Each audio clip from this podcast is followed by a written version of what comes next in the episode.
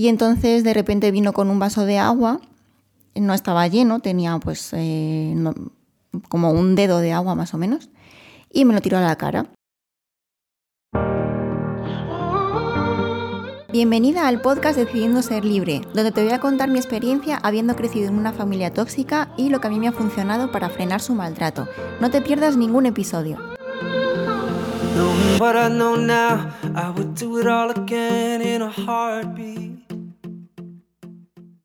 En el episodio de hoy te voy a contar qué significa la luz de gas, qué es eh, esa estrategia tan Mm, tan preferida de, las personas narcisistas, por qué les encanta tanto hacer eso y, vas a entender muchas cosas de las que te han pasado. El término luz de gas o gaslighting proviene del título de una película cuya historia se basa en que mm, eh, la tía de una mujer fallece y ella hereda su casa. Y entonces se descubre al final de la película que el marido asesinó a la tía para robarle unas joyas y entonces eh, trama un plan para hacerle creer a la mujer que, se está volviendo loca. Y, y, esto lo hace pues haciéndole creer que cambia cosas de lugar sin darse cuenta o que pierde cosas y no sabe por qué. Y por la noche la iluminación de las bombillas va disminuyendo y ella piensa que es imaginación suya porque el marido se la hace creer así. Y entonces es todo un plan para que la mujer no sepa que, que él ha matado a la tía para robarle las joyas, ¿no? Entonces le hace creer como que se está volviendo loca y que mm, para que nunca llegue a conocer la verdad sobre la muerte de su tía. Y, y el término proviene de ahí, y esta técnica es la preferida de los narcisistas y consiste en eso mismo, en hacer creer a su víctima que, realmente se está volviendo loca, que su percepción de la realidad no es la que, la que ella piensa.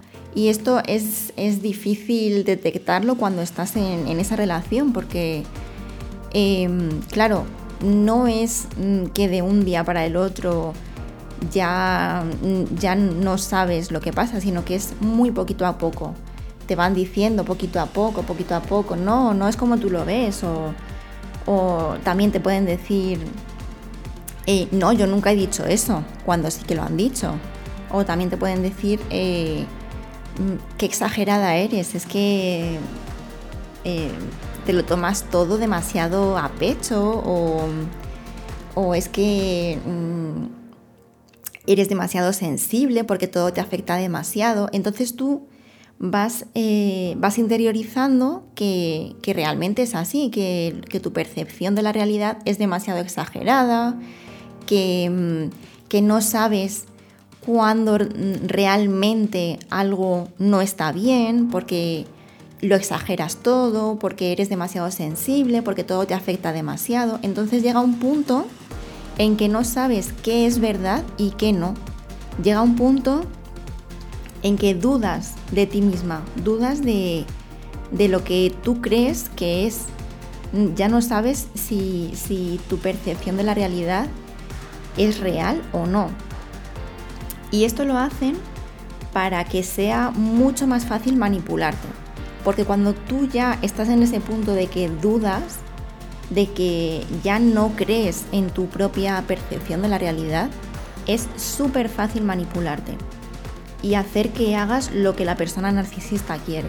También puede que te haga bromas pesadas o que no son bromas directamente y eh, te haga pensar que es que eres tú la que no, la que no tiene sentido del humor o la que te, que te afecta demasiado todo. Entonces llega un punto en que ya no sabes diferenciar cuál es la realidad ya no sabes diferenciar si de verdad es que eh, eres extremadamente sensible o, que te afecta todo demasiado y que eres muy exagerada. También lo que, lo que puede llegar a hacer es mentir eh, sobre cosas que ha dicho o sobre situaciones para confundirte, para que tú pienses que, que, pensabas que era de una forma y resulta que no, porque esta persona te está diciendo todo lo contrario. Y entonces usa también, llega a usar mentiras para confundirte, para que pues para lo mismo, para llevarte a ese punto de, de dudar sobre ti misma. Te voy a contar dos ejemplos que yo misma viví sobre este mismo tema para que puedas entenderlo mejor y para que puedas también identificar si tú estás viviendo o has vivido esta, esta situación. El primer ejemplo tiene que ver con las bromas pesadas o las bromas que directamente no son bromas y son agresiones. Pues un día era tarde y yo pues mm, estaba en la cama, no me quería levantar y a mi padre eso le molestaba muchísimo y entonces de repente vino con un vaso de agua, no estaba lleno, tenía pues eh, como un dedo de agua más o menos y me lo tiró a la cara. Y entonces, eh, bueno, pues le pareció muy gracioso a él. Se empezó a reír. Y, claro, pues yo me enfadé muchísimo y empecé a gritarle porque no entendía por qué me estaba haciendo eso, no entendía por qué mm, tenía que tirarme agua a la cara. Y entonces me dijo que es que no se podía bromear conmigo, que todo me lo, me lo tomaba a la tremenda y que, que no se podía bromear, que era demasiado sensible.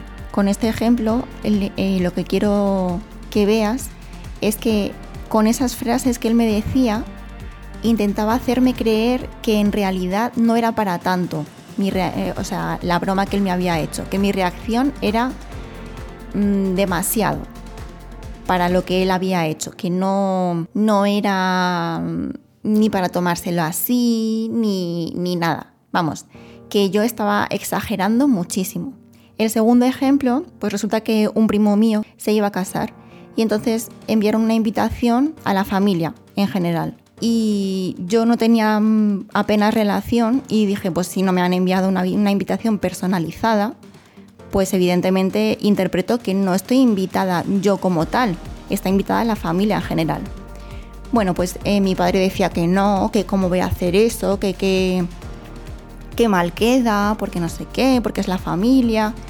Entonces un día, hablando con mi abuela, me dijo, pues, pues sí, pues es que tienes razón, hija, porque hablando con tu padre, tu padre me dijo, eh, pues es que tienes razón, porque, porque yo haría lo mismo, es que no le, han, no le han invitado. Entonces, claro, ¿cómo va a ir a una boda a la que no le han invitado? Bueno, pues días después de esta conversación con mi abuela, mi padre me, vuelve a decir que por favor me deje de tonterías y vaya a la boda. Y, él seguía en, sus 13, que como, como, que no me han invitado, que han enviado una invitación a la familia y le dije, mira, esto es lo que me dijo la abuela. Y ahí ya tuvo que callarse, porque le había pillado en su mentira, en su intento de manipulación, para conseguir que yo hiciese lo que él quería. ¿Para qué? Para quedar bien delante de la familia, para, siempre por la apariencia y por el qué dirán, porque eso es lo más importante para la persona narcisista. Quiero aprovechar para invitarte a que me sigas en mis redes sociales. Te voy a dejar los enlaces aquí debajo. Y también quiero decirte que tengo un regalo preparado para que puedas descargarlo en el enlace que te voy a dejar también abajo. Si ya lo has descargado antes, pues eh, no hace falta que lo vuelvas a descargar. ¿Cómo poder saber si estás sufriendo eh, la luz de gas? Hay comportamientos tuyos que, indican que estás sufriendo la luz de gas. Por ejemplo, si siempre estás disculpándote por todo, por todo lo que haces, eh, te estás disculpando. Ay, perdón, ay, lo siento todo el tiempo, todo el tiempo, aunque no hayas hecho nada malo. Te estás disculpando todo el tiempo. Eso es un síntoma de que estás sufriendo la luz de gas, porque eh, piensas que todo lo que estás haciendo eh, está mal, porque ya no sabes, ya no sabes hasta qué punto está mal o está bien lo que estás haciendo, porque ya tu, tu mente no es capaz de, de distinguir lo que está bien de lo que está mal. Ha llegado un momento en el que tu percepción de la realidad mm, se ha confundido por completo. Entonces te disculpas constantemente. Te cuestionas todo el tiempo eh, si si eh, hay algo mal contigo, porque no sabes qué es lo que pasa, no sabes em, si es que eres tú el problema, porque sabes que algo no está funcionando bien y no sabes qué es. Llegas a pensar que, em, estás enloqueciendo, que estás desarrollando algún tipo de trastorno mental o algo parecido. Y, no, es, no es raro, no es eh, ningún disparate eh, este tipo de, pensamientos, porque yo los he tenido. Yo he llegado a pensar que, realmente no estaba bien de la cabeza. Ese, es otro de los síntomas mm, que te pueden decir que estás sufriendo luz de gas. También eh, además de estar pidiendo disculpas todo el tiempo, también estás dando explicaciones por todo. Aunque no te estén, aunque no te hayan preguntado, tú estás dando explicaciones constantemente de lo que has hecho, porque como ya no sabes diferenciar si ha estado bien o mal, tú das las explicaciones por si acaso. y es que es así. También eh, te cuesta mucho tomar decisiones. Eh, por más que sean cosas muy simples, te cuesta tomar decisiones, te, cuesta decidirte porque eh, te conviertes en una persona tan insegura que, es imposible tomar una decisión por más pequeña que sea. También em, te preguntas constantemente si eres lo suficientemente buena si, serás eh, buena hija, si serás buena amiga, si, si, lo estarás haciendo bien en tu trabajo, si serás buena madre. Constantemente te, estás preguntando si, si serás suficiente, porque lo que te han hecho creer con la luz de gas es que no eres suficiente. Y, y, claro, y llegas a pensar que, realmente no eres suficiente, que nunca vas a llegar a ser suficiente. Y eso, em, eso va, va machacando, te va minando tu autoestima. Y si, si con estas cosas que te, que te estoy compartiendo has concluido que, que te han hecho la luz de gas, yo te diría que confíes en tu intuición, que no sigas pensando que quizá lo estás exagerando, porque si si sospechas, si tienes la más mínima sospecha de que te han hecho luz de gas, confía en tu, intuición, porque aunque te hayan hecho dudar de tu percepción de la realidad, tu intuición sigue ahí. Y esa vocecita interior que te está diciendo que algo no va bien, no dejes de escucharla, hazle caso, porque si te está alertando es por algo. También te diría que no busques la aprobación de los demás, porque cuando nos, hacen la luz, de, la luz de gas, siempre estamos buscando que los demás aprueben lo que hacemos, porque no sabemos bien si lo que estamos haciendo está bien o mal. Necesitamos tener esa aprobación constante de los demás, sobre todo de eh, las personas que nos han hecho la luz de gas, porque es, es, en quien nosotros hemos confiado y quien nos ha hecho dudar de nosotras mismas. Entonces, eh, te diría que dejes de buscar esa aprobación, porque no la necesitas, porque tú sola, eh, con, tu, intuición, puedes saber si lo que estás percibiendo es así o no. Aunque, aunque hayas llegado al punto de, de no creerte, tu intuición continúa ahí, así que deja de buscar esa aprobación. Recuerda que tienes poder sobre tus pensamientos. Entonces es en este punto cuando, cuando tomas el control y, y le ordenas a, tu mente que empiece a valorar tus pensamientos, que empiece a valorar tu percepción de la realidad. Empiezas a, exigirte a ti misma creer en ti y empiezas a exigirte a ti, a ti misma creer en lo que piensas, creer en lo que, en lo que sientes, en lo que percibes, porque es importante volver a tomar el control sobre tus percepciones y tus creencias.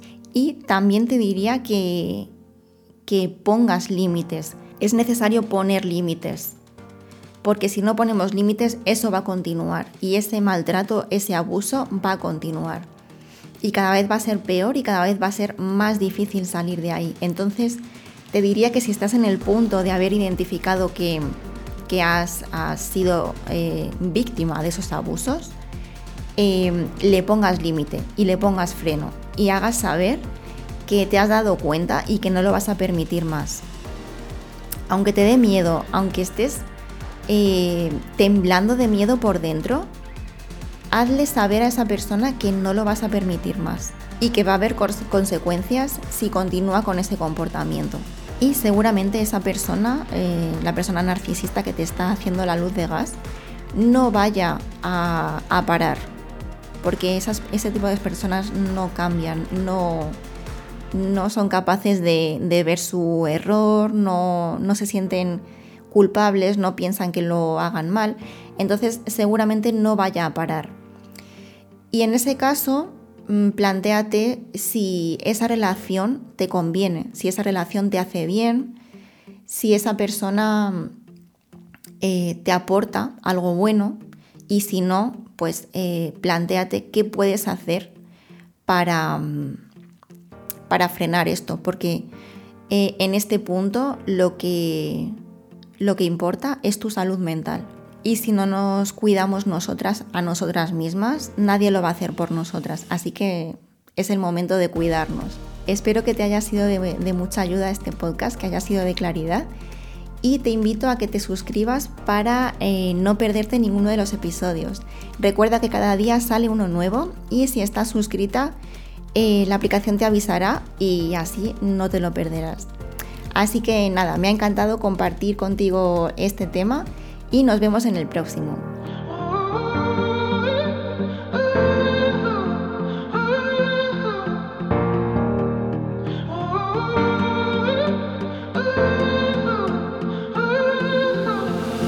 What I know now, I would do it all again in a heartbeat.